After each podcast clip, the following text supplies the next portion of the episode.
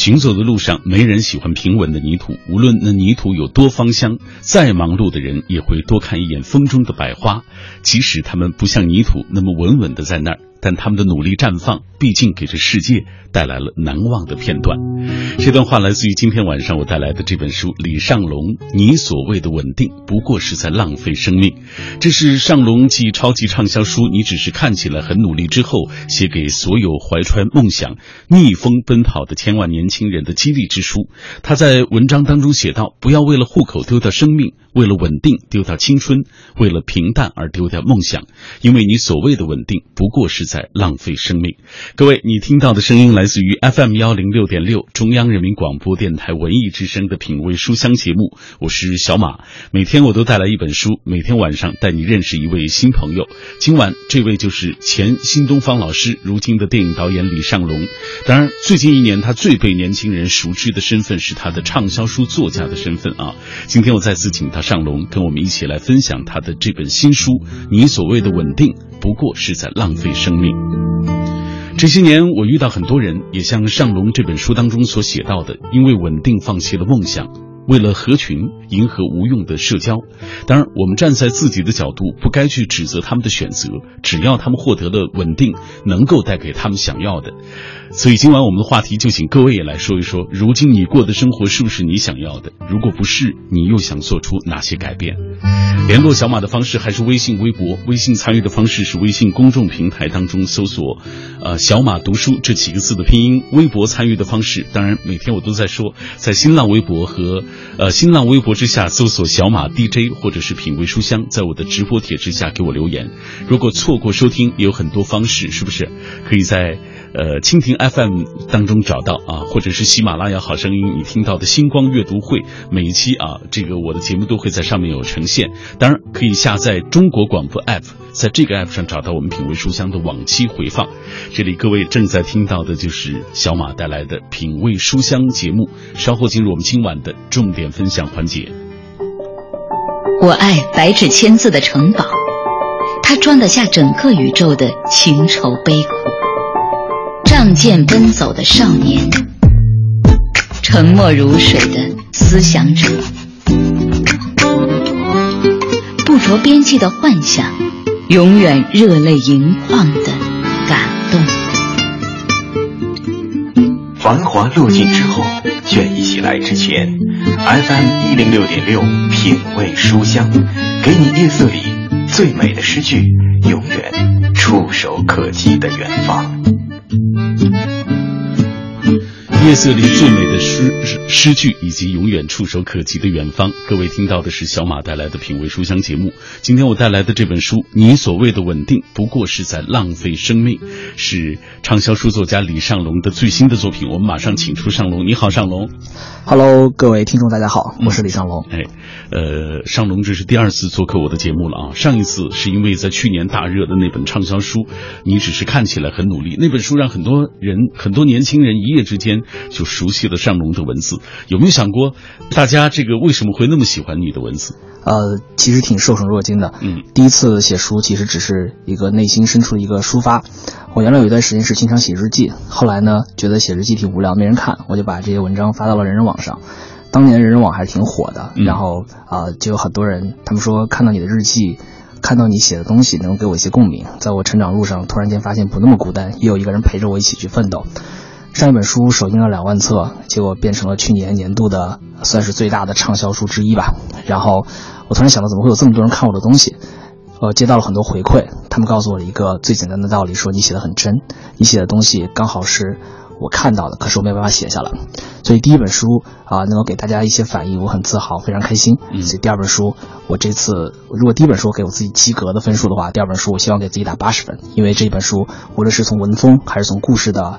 啊，结构我都觉得有很大很大的进步，所以希望你也喜欢吧。哎，这一年当中，尚龙的身份发生了很大的转变啊，比如说，呃，龙影剧、龙影部落啊，这个工作室啊，当然有很多朋友在说，呃，去年尚龙来过我们学校做演讲，大家都觉得你很拼啊。对，我觉得我是个很拼的人，我基本上会把一天的时间掰成很多很多碎片去用。我有三个身份，一个呢是我们自己在做互联网教育，我是一个英语老师，嗯，然后我还是一个电影导演，我在闲暇时间会写剧本，当然我也有时候用闲暇时间去写书。别人都会觉得说你怎么会有这么多时间干这些事儿？其实不是，其实我觉得我曾经原来写过一篇文章叫《最好的休息》，其实不是睡觉，而是换一个思维去做这样一些事。比方说当老师的时候，你经常会每天重复一样的事情，有时候脑子特别疼。但是做电影和写书其实是在打开另外一扇大门，你就开始慢慢习惯怎么去创作。嗯，这样其实更是一种放松的方式，而不是一直睡觉。所以直到今天，我觉得不是特别累，而且今天跟大家聊天，我也觉得非常的放松，非常开心。嗯。你看这一年，我觉得和你上一次来我们直播室的那个状态，就变得这次就我觉得游刃有余很多。也是因为这一年走了很多城市啊，也是因为这一年经历了很多事情，所以上龙明显的是要成熟了很多啊。来看一看大家留言吧。大大又欠他说这本书听朋友介绍过，呃，这个李尚龙是他的偶像，也是他考虫班的老师啊。他说不知道你是不是还记得那有一次我在签售会上啊提到一个很努力学习英语。考六级的朋友就是我那个朋友，恭喜他考到六级了。上天不会辜负一个努力的人。他说到这个考虫班，嗯，给大家介绍一下，就是刚才你提到的这个互联网教育机构，这是一个真的很有意思的事情。我们在很早以前，原来有三个新东方老师，分别是我、尹岩老师跟史雷鹏老师。我们一开始教四六级，可是那个班非常的贵，大家知道很多学生他们都没有钱去上这个课，所以当时我们一拍脑子说，能不能我们用上最多最多的课，使用最好的老师，并且把资料邮到你们家去，然后我们给你。最好的材料，最好的资源，然后我们一个班只要一百九十九块钱。嗯，我们用这样的方式去最远的地方去教最更多的学生，去更多需要我们的地方。于是呢，我们这个班在去年，我们几个老老师一拍脑子就开始要做这样一件事情，后来就成立了现在的考虫。我们在去年一年光付费的学生就到了两万多人，而就在昨天，我们考虫的四六级同时开始抢，在二十分钟之内，我们就抢完了一万两千个名额。可见大家很多人还是很。在乎并且认可我们这个品牌，直到今天，很多人说谢谢你龙哥，在你身上看到了很多正能量，并且很感谢你用最便宜的价格给我们上了最好的课，并且你愿意甚至是无偿的跟我们分享这么多的夜晚，很感激你。我听到这儿的时候，有时候经常会眼睛湿润。我觉得这才是一个做教育者应该做的事情，不要为了钱而更加侧重于如何去分享。嗯。一个教育工作者，同时现在也在做电影啊，做电影导演。同时，他最被人熟知的身份就是近一两年他知道的这个畅销书作家的身份。今天，李尚龙再一次走进品味书香的直播室，跟我们一起来分享他的最新的作品，就是你所谓的稳定，不过是在浪费生命。以下我们通过一个短片，先来了解一下这本书。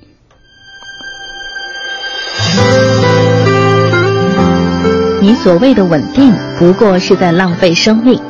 这本书是李尚龙继百万畅销书《你只是看起来很努力》后，写给所有怀揣梦想、逆风奔跑的千万年轻人的激励之书。不要为了户口丢掉生活，为了稳定丢掉青春，为了平淡丢掉梦想，因为你所谓的稳定，不过是在浪费生命。书中完整收录了你所谓的稳定，不过是在浪费生命，放弃那些无用的社交。当你优秀了，女神或许就不再是女神了。等文章，这些文章一经发表，便迅速占领微信朋友圈、各大门户网站、新浪微博、知乎、豆瓣、人人网等疯狂转载。全书四十二篇文章，写尽梦想、亲情、爱情和友情。行文不是鸡汤，而是刺痛懒人的针，打脸的巴掌。一个个充满青春气息而又令人动容的故事，告诉你，年轻就是拿来折腾的。别在应该拼搏的年纪选择稳定。世界上最大的不变是改变，只有每天进步，才能拥抱生命的无限可能。只有每天进步，才能拥抱生命的无限可能。这是尚龙在这本书当中所呈现的观点啊。第一本书出版之后，尚龙，你知道，呃，有媒体问你啊，说第二本书什么时候出啊？你说如果出了一定不是为了钱 啊，它一定是在你状态最好的时候呃完成的作品。给我们讲讲这本书的写作吧。啊，呃，我想在讲这本书写作之前，先聊一聊上一本书的写作。嗯，其实，在序里面说了一个很重要的细节，是我一直是真的没有想过去出书。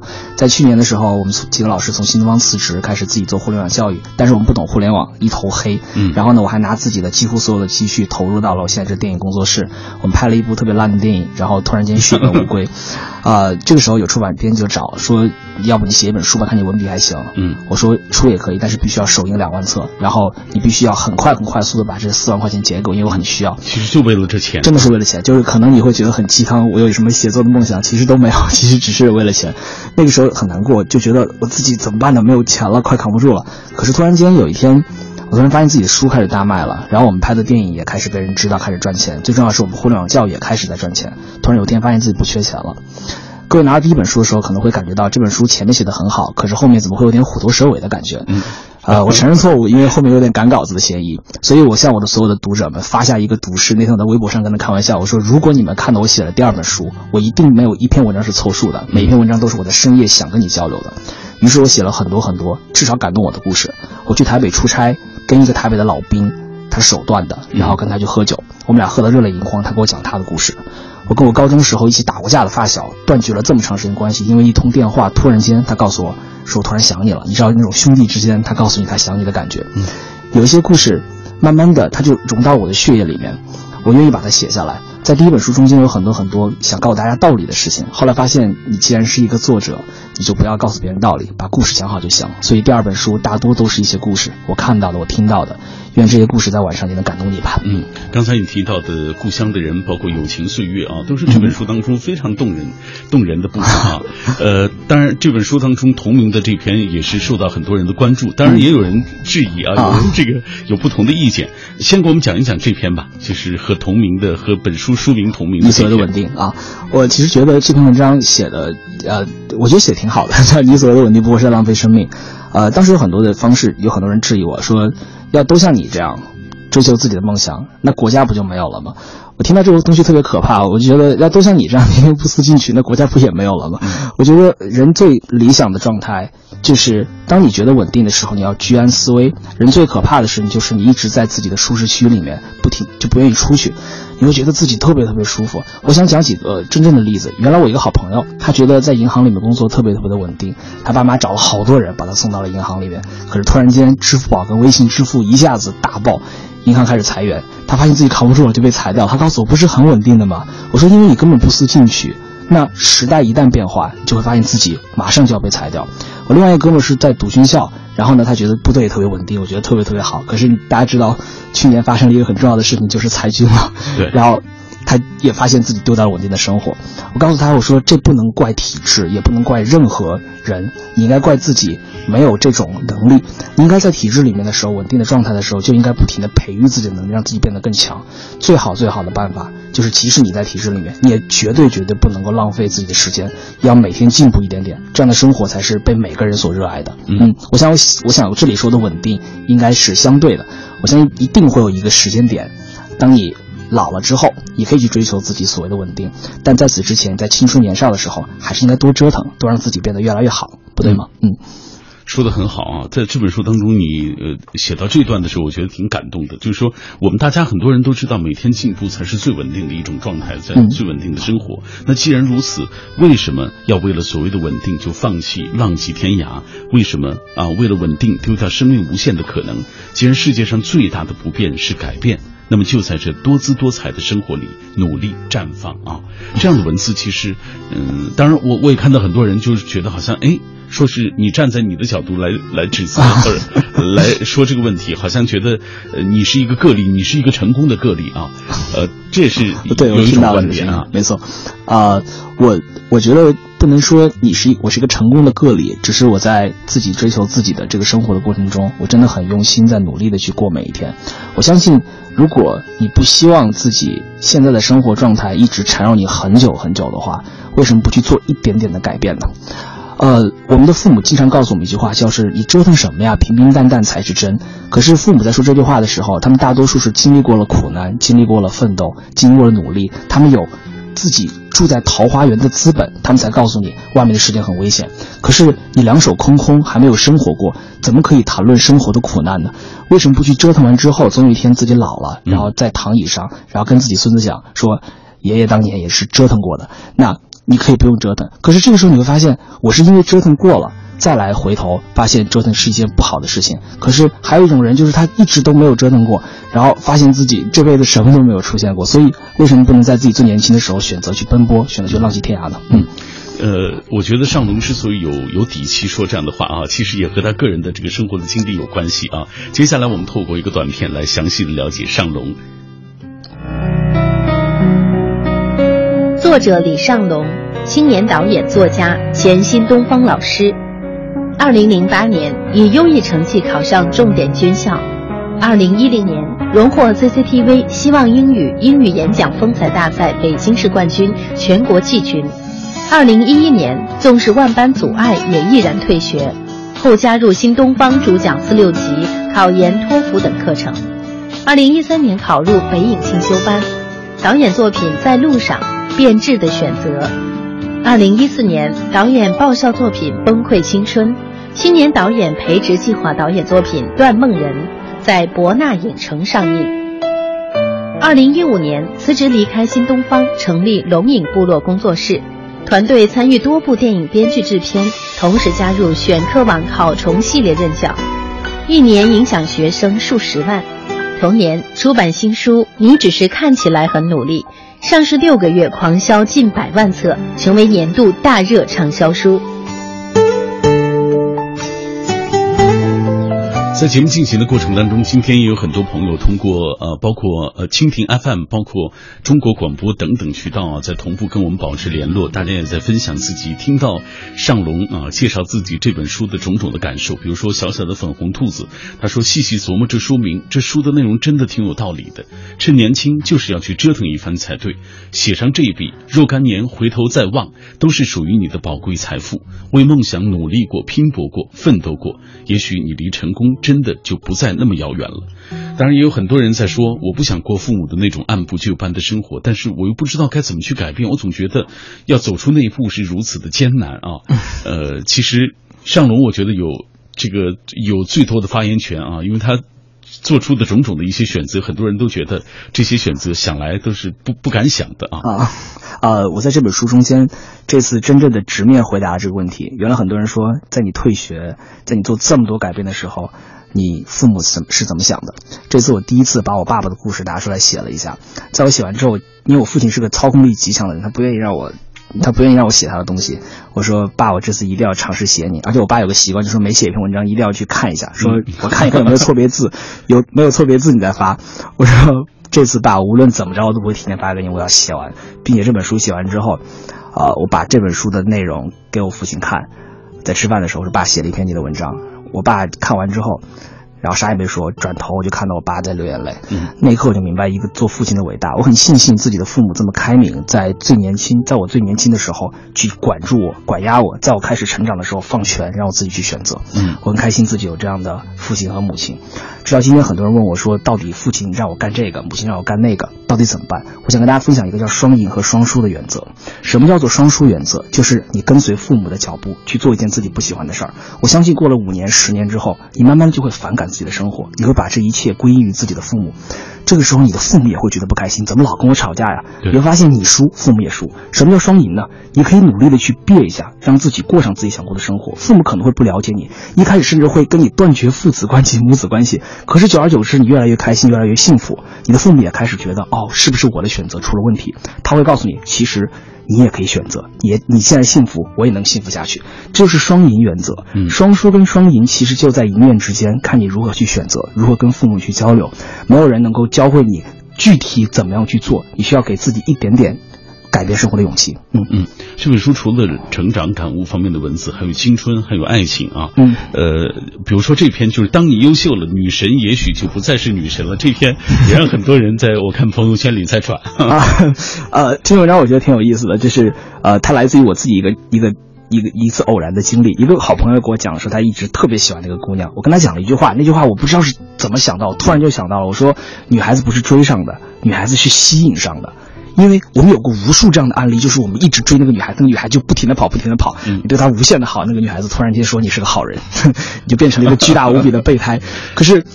我们真正的生活中间，女孩子很多时候你会有这种感觉，就是你在那儿散发出一种迷人的光芒的时候，女孩子就自动贴到你身上来了，因为你身上有一种正能量，有一种吸引她的这种可能可能是引力波或者这样的一些东西。所以我想告诉她的是，如果一个女孩子，啊，他不喜欢你，可能一个原因是你不够优秀。那既然如此，你就让自己变得更优秀。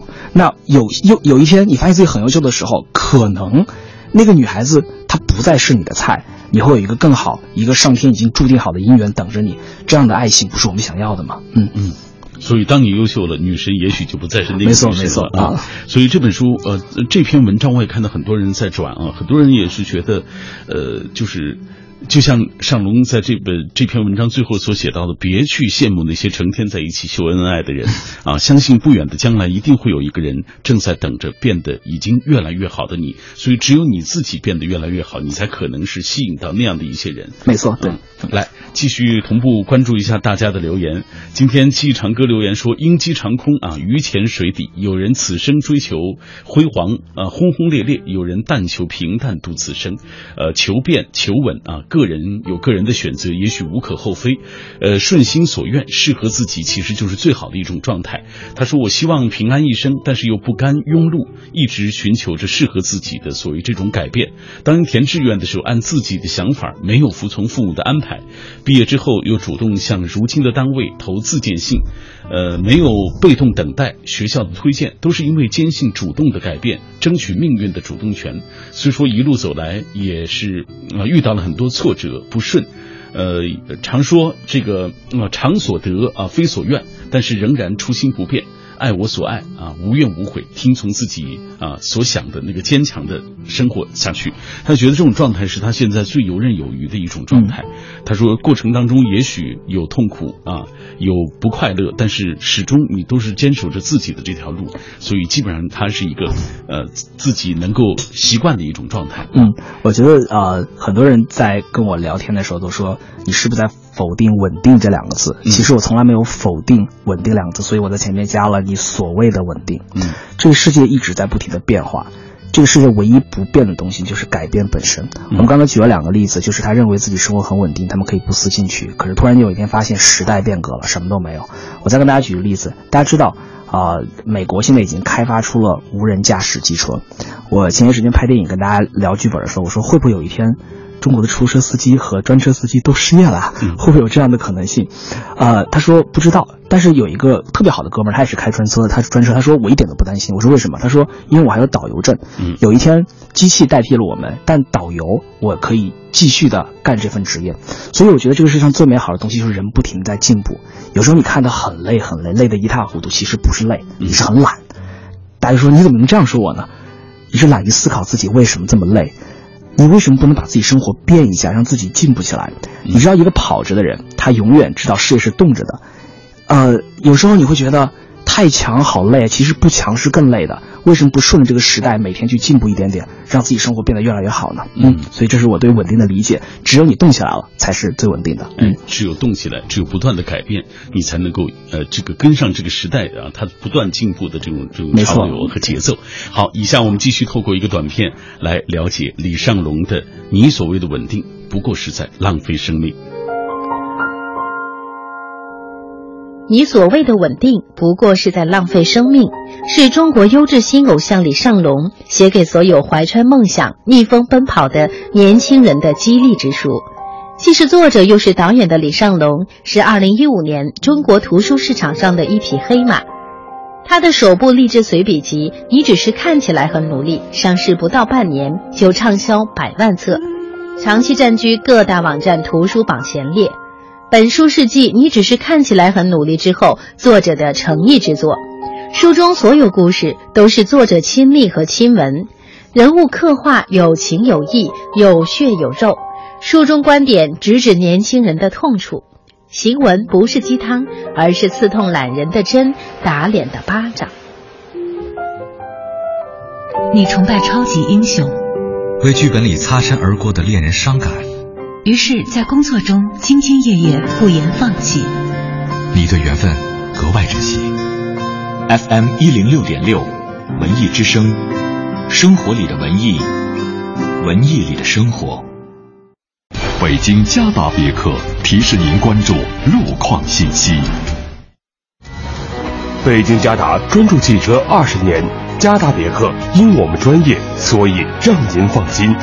嘉达别克值得您的信赖，嘉达您的汽车专家。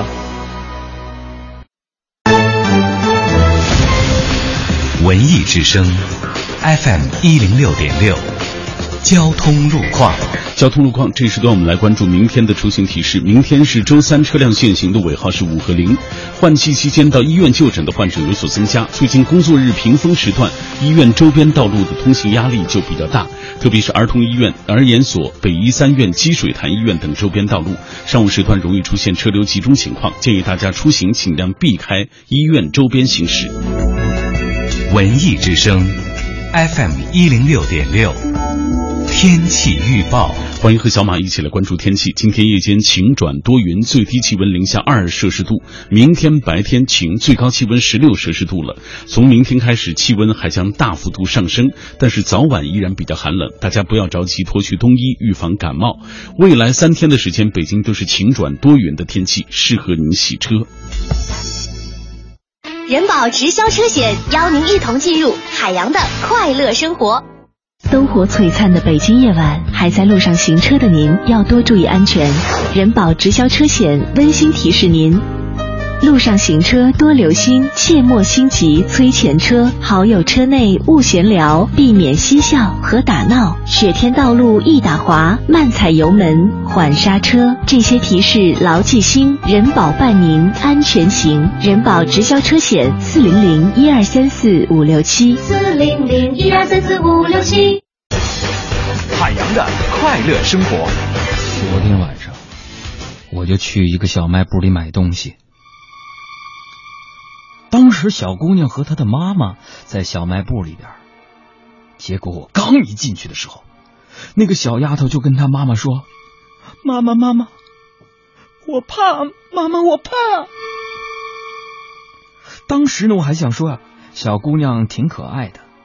可谁知道，她的妈妈说了一句让我至今难忘的话。她妈妈来了一句：“别说话，妈妈也怕。”想要更多香料，敬请关注每晚五点海洋小爱为您带来的海洋现场秀。海洋的快乐生活由人保直销车险独家冠名播出。电话投保就选人保。四零零一二三四五六七。中央人民广播电台文艺之声，FM 一零六点六，生活里的文艺，文艺里的生活。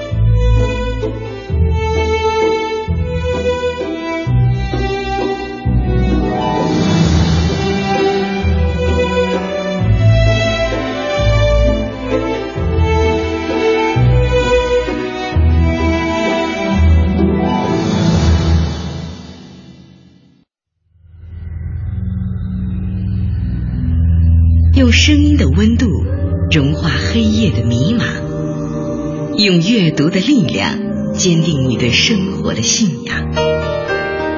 每晚九点到十点，品味书香，讲述书卷之中那从手边流淌的岁月，讲述书卷背后那熠熠生辉的时光。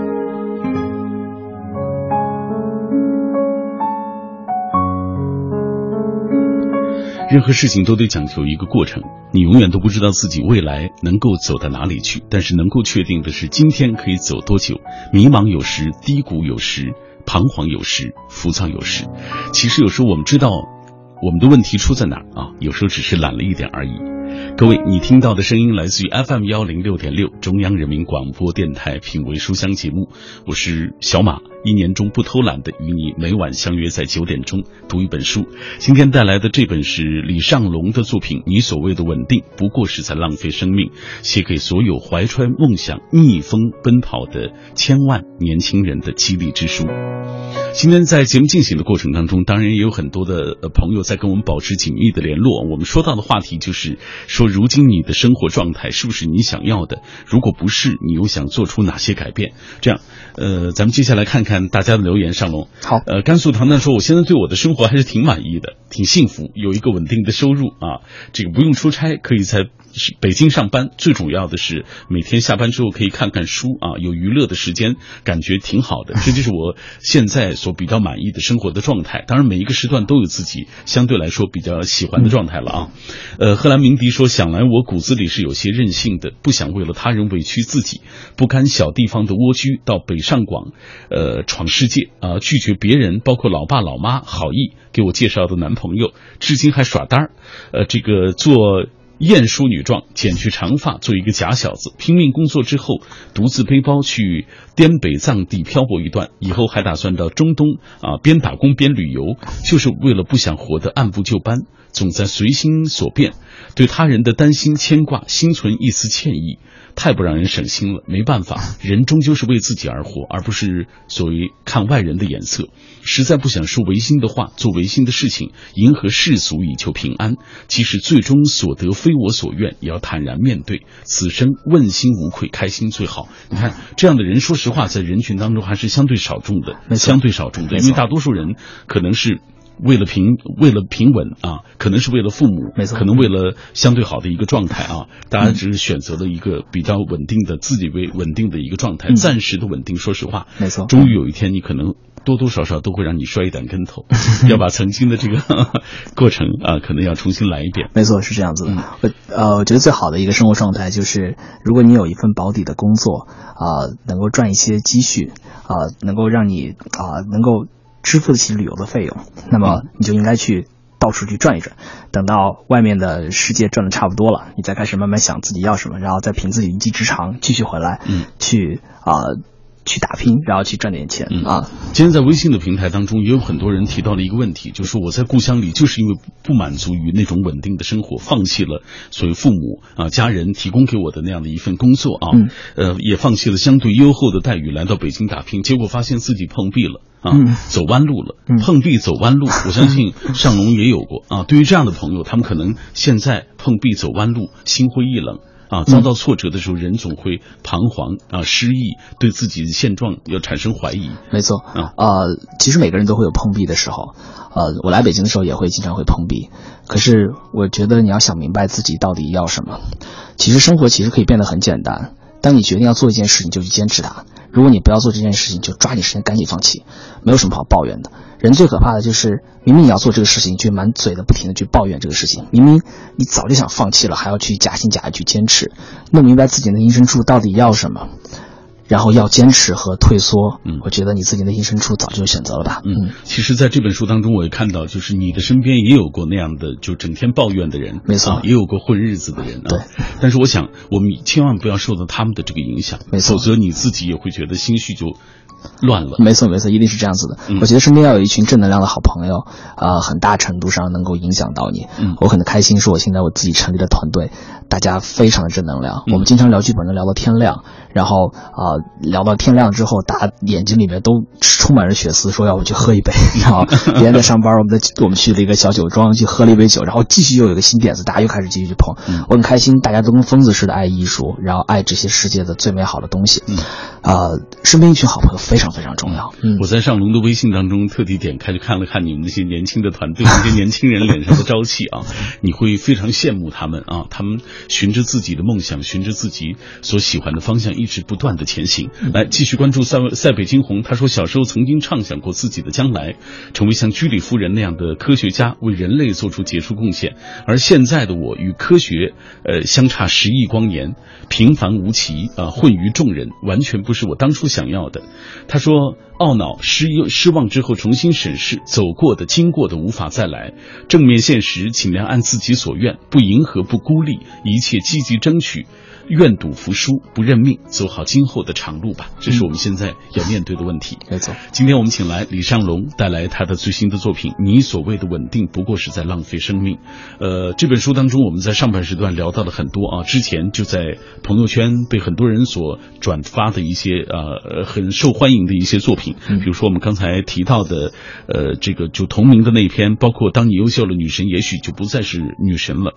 在这本书当中，有一篇可能和主题没关系，但是我个人很喜欢的一篇文章，嗯，就是《故乡的人》啊。我觉得看这篇就看出尚龙写小说也一定很棒。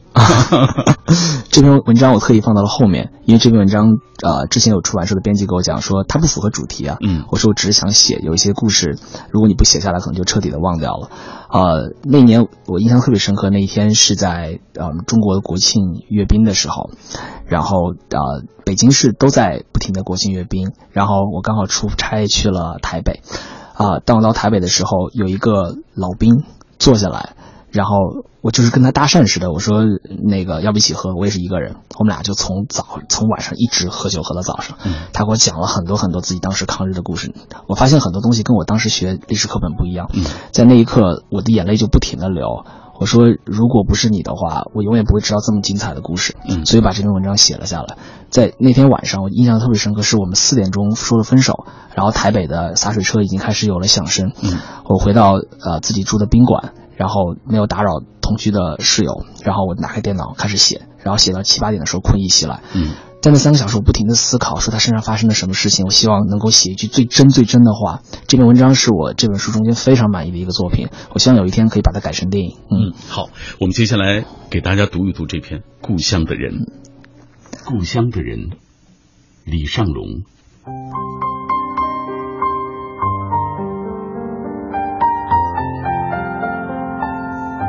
二零一五年九月三号，朋友圈被刷屏了，因为是反法西斯战争胜利七十周年的纪念日，各国领导都汇聚到北京。那天我出差在台北，发了一条微博：“老兵万岁。”九月二号，台北下着淅淅沥沥的小雨，一零一大厦周围灯火辉煌的迎接着周三的女生之夜。据说今天晚上。所有夜店对女孩子都是免费的。我坐在士林夜市的一个角落里，一个人吃着大排档。夜市的街道很干净，我点了两个菜和一瓶啤酒，享受着一个人的平静。就在胡思乱想时，来了一位老人，拄着一根拐棍，蹒跚地走到了我旁边的一张桌子边。他卸下发黄的军用挎包，放下拐棍，艰难地坐下来。然后洪亮的吼出了一个声音：“老板，两瓶啤酒。”刚好我也是一个人，那家餐厅就两桌客人，我和他。于是我拿着啤酒走到老人的桌边说：“大爷，我们一起喝吧。”大爷抬头看了我一眼，说：“怎么，大陆的？”我点点头。大爷打开两瓶啤酒说：“坐吧。”那天晚上，我们喝到天亮，喝到台北最后一盏路灯关了，喝到台北的洒水车音乐打破了黎明。我想送大爷回家，他坚持不用。临走前跟我说：“有些人这辈子不见比见更有意义，有些事情埋在心里比讲出来更好。”我不停的点着头，心里有说不出的难受。那兵荒马乱的年代，那段生死难卜的岁月，谁会在乎一个人？谁会在乎一段故事呢？台北的风吹得人很舒服，可我在风中摇曳着行走，醉醺醺的晃动，陷入沉思，不能自拔。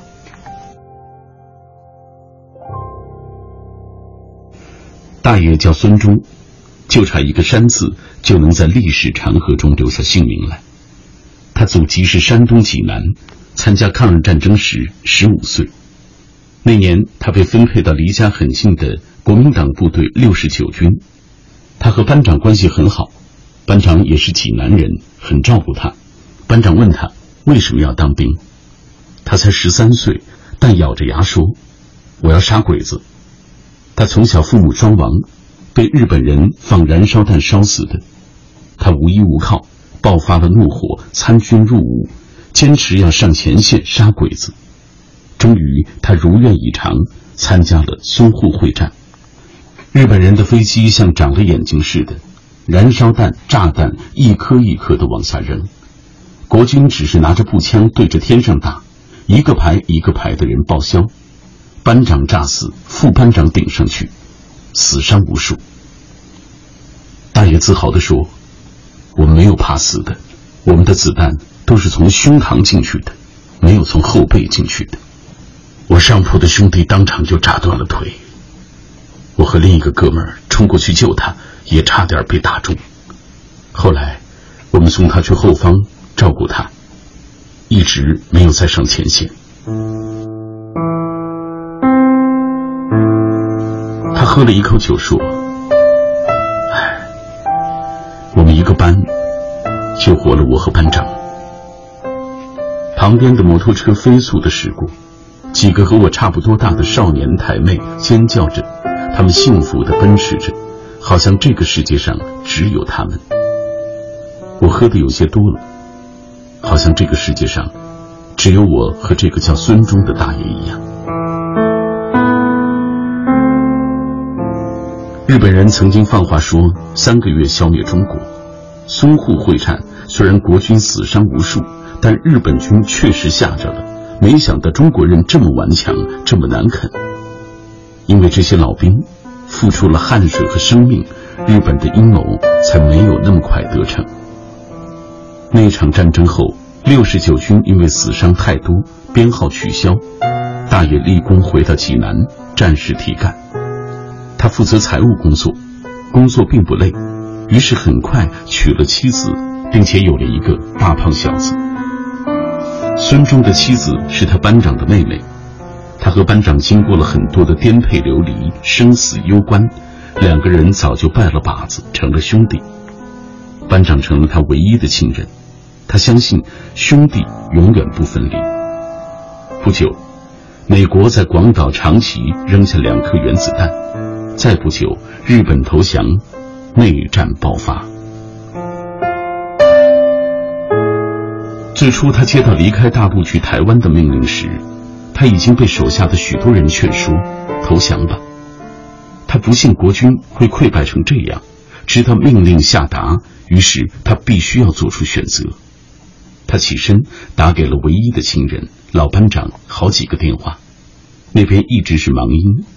许久，一个匆忙的声音说：“都早走了。”大爷问：“去哪儿了？”那边很不耐烦地说：“还能去哪儿？”然后就挂了电话。一九四八年夏天，台北下着小雨，孙中第一次迈上台湾的土地。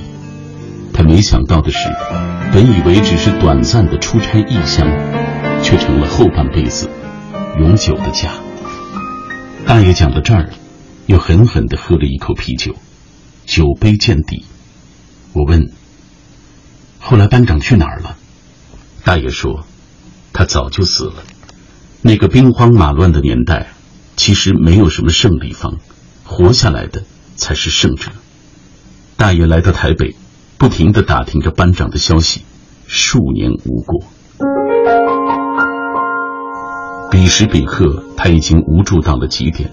他想念自己的家乡，想念老婆孩子。老婆孩子现在还好吗？他们如果活着的话，孩子应该有四岁了，会叫爸爸了。他经常想到夜不能眠，不知道海那边的家人怎么样。一年之后，领导给他介绍了一个高山族的姑娘，很快两个人就结婚了。结婚前，他还一直问领导：“我在那边还有一个老婆，这样算不算重婚？”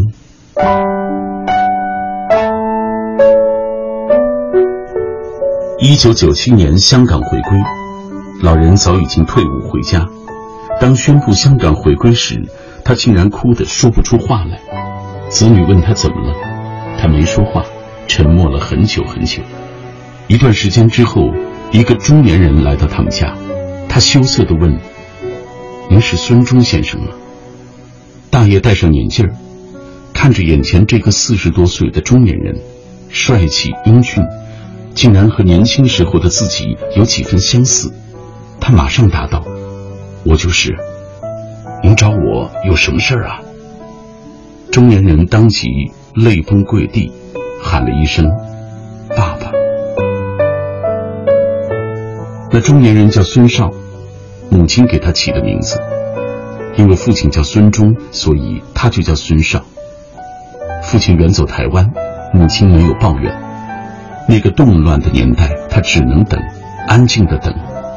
家里虽然贫穷，但也能勉强为生。但文化大革命那年，什么都变了。母亲重病被批斗，离开了世界。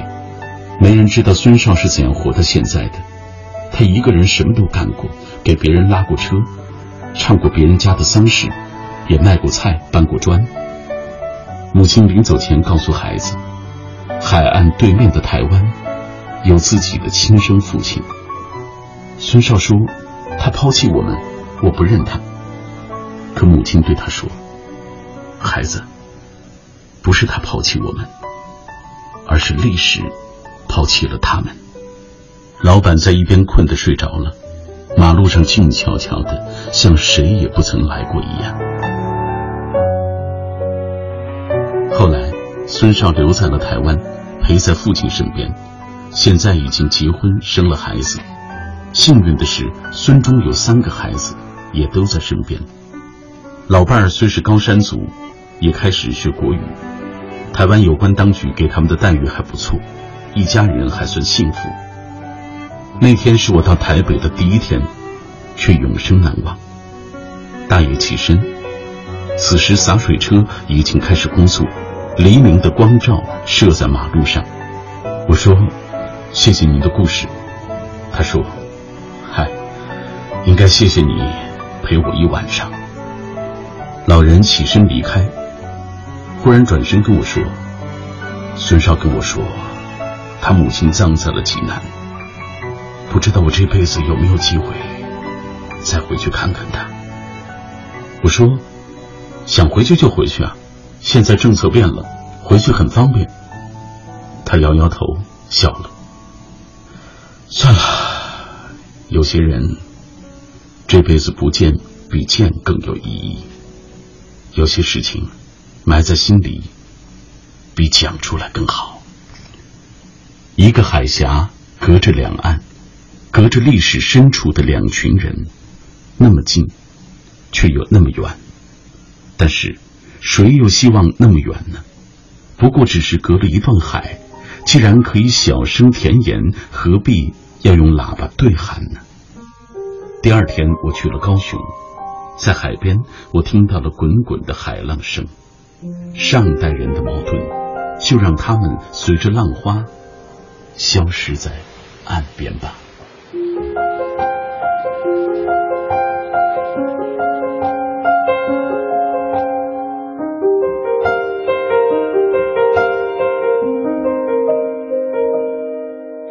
忍不住化身一条固执的鱼，逆着洋流独自游到底。年少时候虔诚发过的誓，沉默的沉没在深海里，重温几次。这篇在这本书当中，也许和主题可能关系不太大，但是是我个人非常喜欢的一篇文章啊。我看尚龙在听自己的这篇的时候，眼眶也湿润了。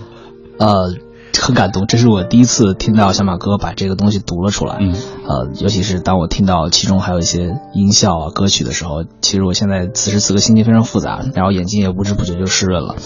呃，一些血淋淋的故事真正发生在我们的身边，也希望这些故事在你读到的时候，能够体会我当时的感情吧。嗯，今天在听节目的过程当中，很多朋友也在跟我们保持同步的联络啊。呃，来，我们读几条吧。祸害人他说我学英语啊是在职研究生时学习的，嗯，最近报名学了蒙古语。工作之余，我的生活可谓是忙碌的。别人都说我疯了，但我第一个师傅就告诉我说，艺多不压身啊，就是这样的道理啊。来回答一个问题啊，这是这位他说想问问尚龙怎么看对自己实际能力的过高估计的这种现象。啊，好，终于开始回答问题了，因为刚才我一直在陷入到那篇文章无法自拔。呃，我觉得很多人在呃有时候，尤其是从小城市来到北京之后，他们都会有这种感觉，就是原来我在家里还挺不错的，怎么一来到北京之后，突然间发现自己怎么都比不上别人？嗯，我对我自己的要求是过高了，还是怎么回事？其实呃，这是一个好事儿。就比方说在读书的时候，我们知道在读书，书会越读越薄，接下来你会发现书越读越厚，就是因为你的问题会越来越多，这是一个进步啊。你会发现，当你开始觉得自己不行的那一刹那，你才会知道，哦，原来我在进步。其实，路走的越多，你就会发现自己越渺小；书读的越多，你就会发现自己越无知。呃，这世上所有的有大智慧的人，他们都会认为自己是无知的，然后他们才会不停的去读很多很多的作品，学很多很多书，见很多很多的人。当一个人总觉得自己什么都行了的时候，此时此刻，其实发现，其实你会发现，我就不会再进步了。所以，我觉得应该恭喜你。因为你在进步的路上，嗯，所以这位朋友说，他说短时间可能我这个进步啊努力了也没办法弥补上这一段距离。他说我就打退堂鼓了，我想好像要离开北京有 这样的念头。实际上我觉得你千万不要有这样的想法，就是因为你来到了北京，看到了更多的人啊，也看到了更多的不足，所以你才有进步的可能。没错，没错，是这样子的。嗯，好，品味书香，我们今天带来的这本书就是来自于李尚龙的《你所谓的稳定不过是在浪费生命》。这本书当中有很多的文字，我觉得还是需要大家仔细的去读一读，然后你才会有更多的这种感悟，或者是比我更深的这种领悟啊。所以抛砖引玉，我们今天就把这本书。郑重的推荐给电波那一端的朋友啊，希望大家可以在这本书当中能够获得启发。嗯，呃，尚龙上一本书卖的很好，这本书有什么期待啊？啊，这本书我希望能够超过上一本书吧。啊，这本书无论是文字还是用心的程度和包装啊，都比上一本书好太多。呃，我不能说上一本书不好啊，这本书也挺不错，但是这本书我觉得真的是很用心。大家是你的诚意之作，真的是诚意之作。大家可以看到前面几张插画，那几张插画是我在军校最好的朋友小南啊。走南闯北给我拍的茶花，呃，他是一个很能折腾的人，我经常在文章里面去写到他。他一个人去云南支教，然后被缅甸军给抓了，然后关了四十五天又放了回来，然后还不安分又跑到了长沙，跑到了桂林，然后全世界各地跑，拍了很多很多他的照片，我把它放到了书的前几页。我相信你看到这些东西就觉得，其实生命还有这么多无限的可能。嗯，书每篇文章都是用心写的，也希望你能够继续支持他。谢谢各位。这是一本非常好的书，非常漂亮的书啊。推荐给电波那端的朋友。以上就是今晚品味书香的全部内容了。谢谢尚龙，谢谢小马哥，哎，也感谢听众朋友收听今晚的品味书香。明晚再会。